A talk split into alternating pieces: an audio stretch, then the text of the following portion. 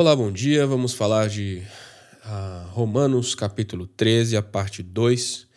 Muito obrigado pela compreensão de vocês nos assuntos que eu abordei uh, em Romanos 13, parte 1, na relação com as autoridades. Essa é uma parada que cutuca o cérebro da gente, dificulta o entendimento e enfim. Mas eu estou torcendo para que tudo se esclareça com o correr da palavra eu cheguei à conclusão de que boa parte das perguntas que a gente faz vão sendo respondidas conforme a gente vai avançando na leitura. E isso é interessante. Romanos traz questionamentos que ele mesmo responde. Eu acho Romanos um livro muito completo. Uh, mas enfim, o amor cumpre as exigências da lei de Deus. Exigências é uma palavra difícil de falar, né? Eu, eu tenho sempre que prestar atenção quando eu falo a palavra exigências, porque senão sai exigência, exigência, exigência. Cara, para e pronuncia corretamente. O amor cumpre as exigências da lei de Deus. Se você não acerta a sílaba tônica, fica bizarro. Não devam nada a ninguém a não ser o amor de uns pelos outros. Quem ama seu próximo cumpre os requisitos da lei de Deus, pois os mandamentos dizem: não cometa adultério, não mate, não roube, não cobiça, esses e outros mandamentos semelhantes se resumem num só: ame o seu próximo como a si mesmo. O amor não faz o mal ao próximo. Portanto, o amor cumpre todas as exigências da lei de Deus. Interessante que Paulo está falando, né, como a gente leu ontem, né, e pelo qual a gente gastou tanto tempo refletindo, ah, ele fala de obedecer, se submeter-se às autoridades, etc honrar e respeitar as autoridades. E agora ele está falando de não dever nada a ninguém. Mas antes ele está falando de pagar impostos. Então, então aqui Paulo está exigindo de nós uma relação com todas as pessoas, inclusive com aquelas autoridades que nos pareceram tão, ah, tão inócuas e tão incoerentes ontem. Ele está falando que nós não podemos dever a essas pessoas nada, e que deve haver amor na relação para com as autoridades. E aí, cara, aí o carrinho desce a ladeira, sabe? Aí a coisa vai para casa do chapéu, aí porque se submeter é relativamente fácil. O amar na relação de submissão é difícil. E eu vou falar do ponto de vista político. A obediência civil dentro de um ambiente democrático não precisa envolver amor. Talvez num ambiente de, de ambiente imperial, no ambiente de rei, as pessoas aprendam a amar as famílias reais, etc. e tal. Mas só o que eu penso é isso, assim. Como nós vamos incluir amor na nossa relação com autoridades que nós temos dificuldade de obedecer? Eu não sei, mas nós precisamos aprender a orar por isso. Porque a gente tem uma noção de amor como uma devoção cega, muito parecido com o amor romântico que a gente viu uh, ao longo da nossa vida nos filmes e nas, mesmo nas produções infantis. A gente vê o amor como sendo aquela lealdade profunda. É, o amor não é romântico, muitas vezes. O amor ele é esse sentimento de doação. E o amor de Deus não é romântico. Ele não é idealizado, ele é maduro, ele é sóbrio. Eu acho que a melhor forma de nós manifestarmos amor ou de nós tentarmos aprender o amor por enquanto é através da oração. Porque não há muito como a gente manifestar amor por essas autoridades que nos ferem. Como que você vai manifestar amor por autoridades aos quais você não deve, não quer nem obedecer? Mas a gente deve aprender a orar por isso e a pedir ao Senhor, Senhor, me ensina a amar, me ensina a amar. Eu acho que algumas autoridades ao longo da história, por causa da própria relação. É, algumas autoridades na nossa vida, né? Por causa da própria maneira como a gente se relaciona com elas, acabam não exigindo amor. Porque aqui Paulo está falando de novo de uns para com os outros. Às vezes, Paulo dança nos públicos alvos da sua palavra, da sua carta, entre a autoridade secular e a autoridade eclesiástica, e agora ele está falando de uns pelos outros. E agora ele está falando do seu próximo. E quem ama, cumpre os requisitos da lei. Então a gente pode tirar um pouco a mente da gente do ambiente civil e dos aspectos políticos e, e socioeconômicos dessa relação e voltar novamente para os ambientes familiares e fraternais. Quem ama seu próximo cumpre os requisitos da lei de Deus.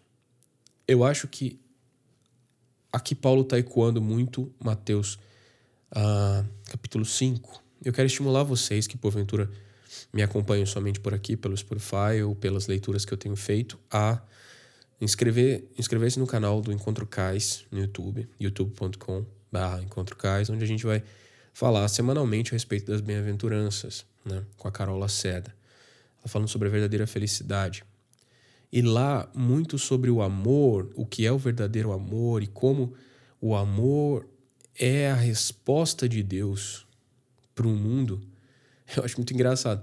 Mas é um amor maduro, né? Não é um amor romântico, de novo. Mas o amor é a resposta de Deus para as indagações do mundo. Porque o amor resumia a lei. Isso, inclusive, foi uma coisa que Jesus apresentou quando perguntado qual era o mandamento mais importante da lei. E aí Jesus responde: amar a Deus e amar ao próximo. E a grande questão é como nós manifestamos que amamos alguém. Então, tudo aquilo que a gente está vendo em Romanos capítulo 12 e Romanos capítulo 13, meio que está tentando dizer para vocês: olha, isso daqui são manifestações de que você ama alguém. Você pode obedecer a alguém sem amar essa pessoa. Mas se você ama alguém, a sua relação de obediência vai ser simplificada. Precisamos aprender a pedir ao Senhor o contrário do que nós oramos a vida inteira. Nós oramos a vida inteira para que nós não amássemos o mundo. E, claro, essa oração, ela faz sentido, mas a gente esqueceu de dizer para o Senhor como que a gente queria não amar o mundo. A gente não queria amar as coisas do mundo, a gente não queria amar a maneira do mundo, não queríamos nos conformar a esse mundo. Mas quando João escreve não amar o mundo, quando Paulo fala de não se conformar a esse século, eles estão falando de uma maneira muito mais é, uma maneira muito mais específica do que em, em, grego, né, do que a gente fala em português. Eles tinham bem uma visão bem clara, tinham bem claro na visão deles o que era o mundo que eles não queriam amar. Era era a maneira do mundo de roubar as pessoas de Deus. E o resultante dessa maneira desobediente de viver, que é o mundo. Mas nós precisamos aprender agora a pedir ao Senhor para que nós aprendamos a, aprendamos a amar as pessoas. Precisamos aprender a amar as pessoas. A gente se distanciou muito das pessoas. Nós nos tornamos muito autocentrados em nosso cristianismo, que é de crente para crente, que fala da igreja para a igreja. E nós esquecemos que a igreja é, sim, um ambiente de igreja para igreja não é, não é insaluto, é, é saudável, mas não é tudo. A igreja precisa se manifestar ao mundo como amor. E o mundo não vai crer por meio das nossas pregações que não fazem sentido para ele. O mundo só vai crer quando olhar para nós, não entender a nossa pregação, mas conseguir ver na nossa vida uma manifestação daquilo que a gente prega. Bom, eu acho que a gente vai ter mais oportunidades de falar sobre isso em outras leituras, certo? Vamos seguir em frente. Tudo isso é ainda mais urgente porque vocês sabem como é tarde, o tempo está se esgotando. Despertem, pois nossa salvação está mais próxima agora do que quando cremos no início. Esse é um dos versos mais legais de Romanos para mim. Deixa eu fazer uma tintura nele aqui.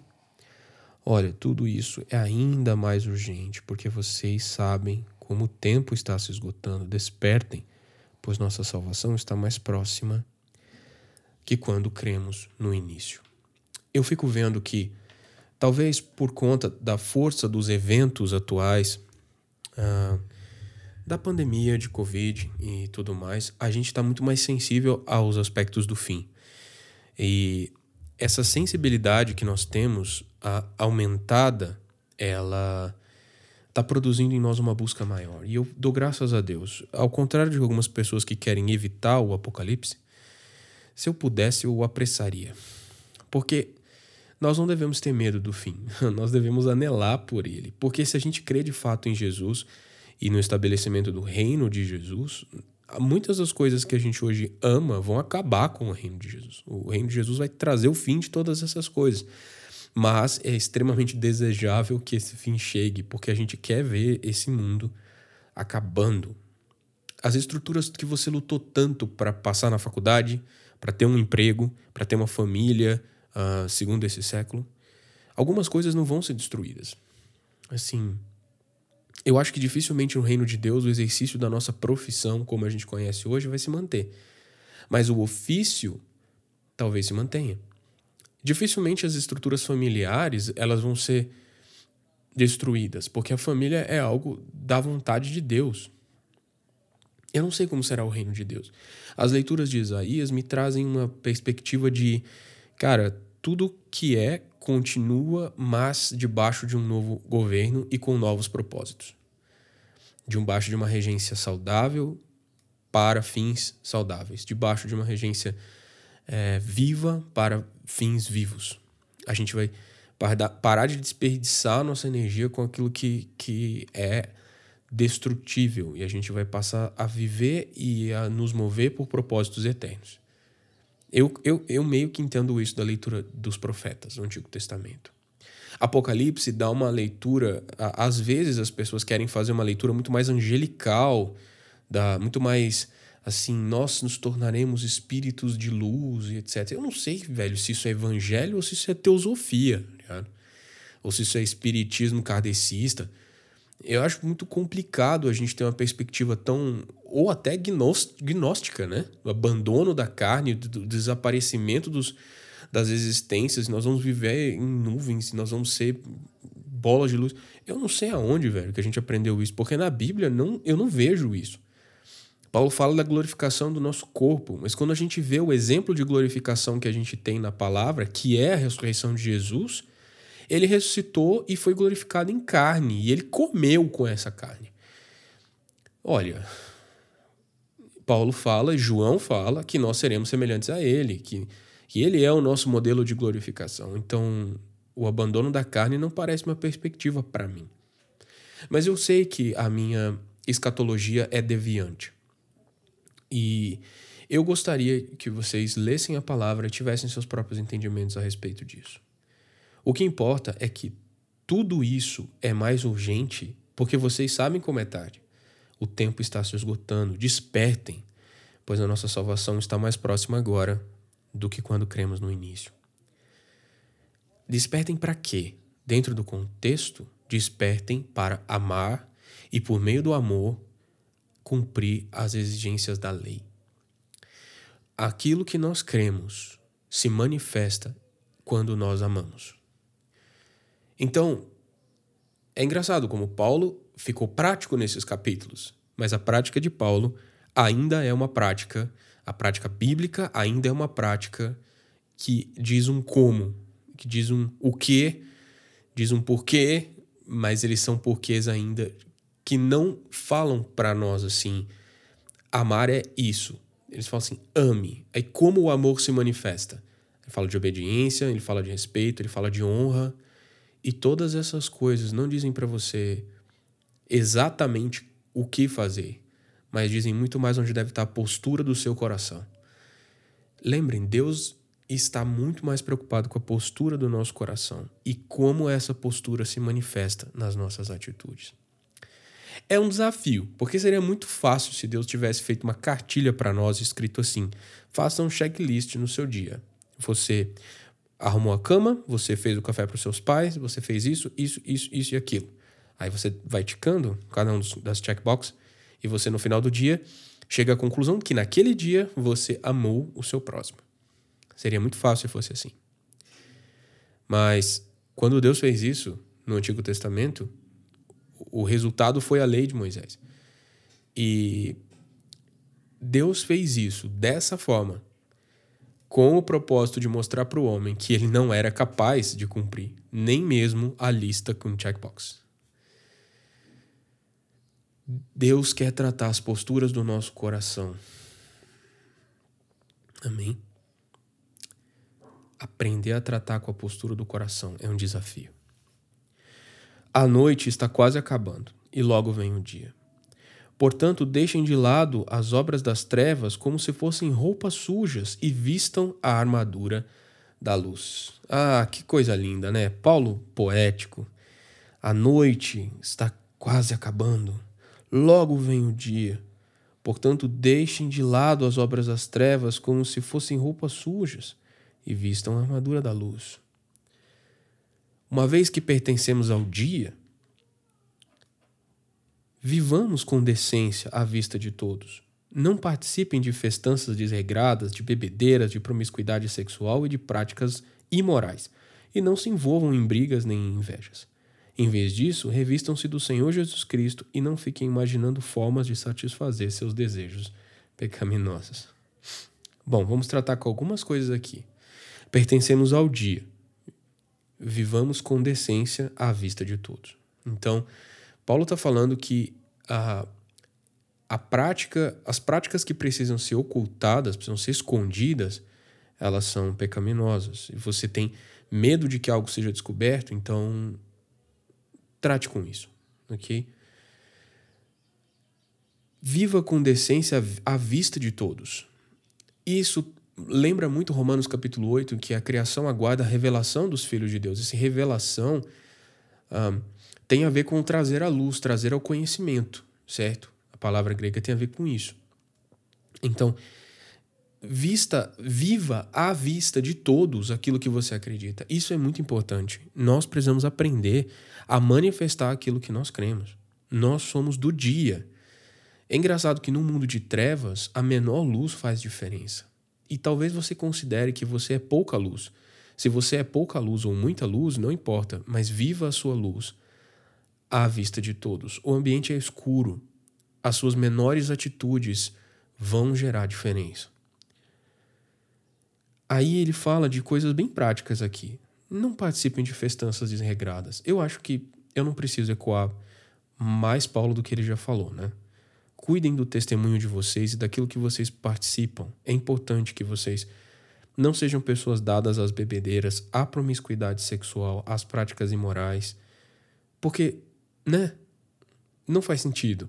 Não faz sentido, não é coerente com a nossa maneira de vida. Mas aqui, em vez disso, revistam-se do Senhor Jesus Cristo. Aqui eu, eu acho que Paulo falando de uma maneira poética e metafórica do seguinte: que em vocês seja visível aquilo que foi visível também em Jesus. Lembrando que nós somos justos por imputação, porque nós somos declarados justos por Jesus, então é Ele quem deve ser visto em nós.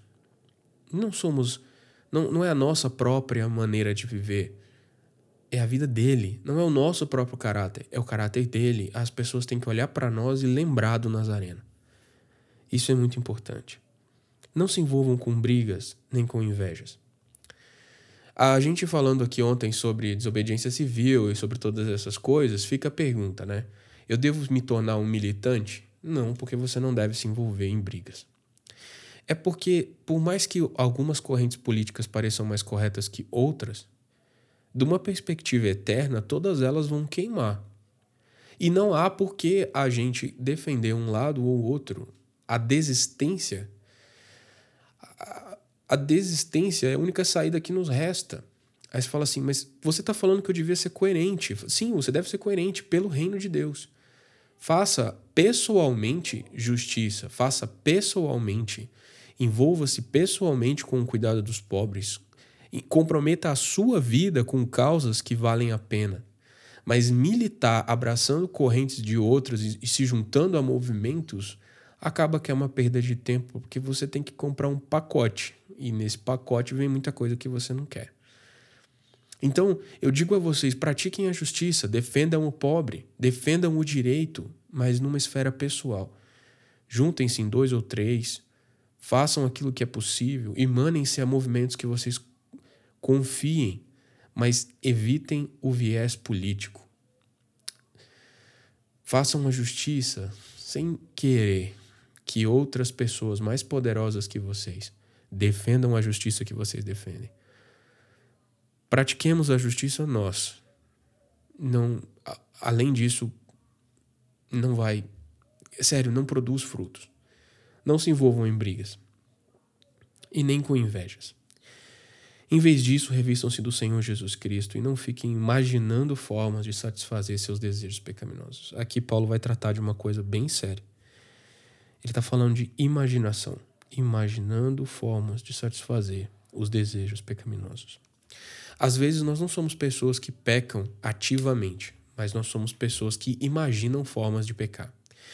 É, alguns de nós às vezes guardam sentimentos profundos no coração e desejos profundos no coração de ser, por exemplo, como o mundo. Né? Ah, eu quero ser como as pessoas do mundo.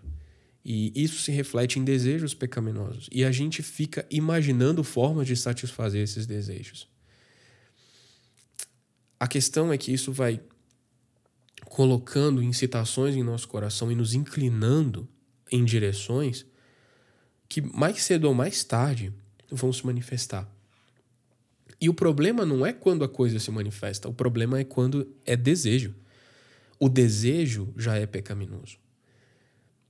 Guardem a imaginação de vocês, guardem a maneira como o coração de vocês se posiciona, as raízes profundas do coração de vocês, os desejos seus precisam ser ensinados a amar o Senhor sobre todas as coisas. Não imaginem forma de satisfazer o desejo de vocês, mas guardem a imaginação de vocês. Então a oração para o dia de hoje, da tarefinha, né, do tio Davi, é aprendam a lidar com a imaginação e com os pensamentos que não são pensamentos tão é, conscientes assim, com as coisas subreptícias do coração de vocês. Aprendam a orar ao Senhor. Senhor, guarda a minha imaginação e trata com as minhas motivações mais profundas. A gente está falando disso desde o começo de Romanos, porque Romanos é sobre a mentalidade e o coração do homem, é sobre como ter uma mente segundo Deus e um coração segundo Deus.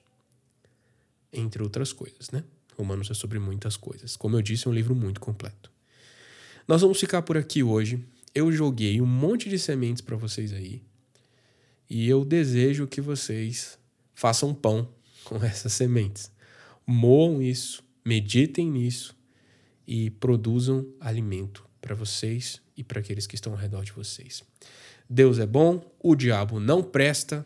Hoje é sexta-feira e sexta-noite tem o quê? Sexta tem cais. Então, que o Senhor seja com vocês. Valeu, turminha. Até daqui a pouco.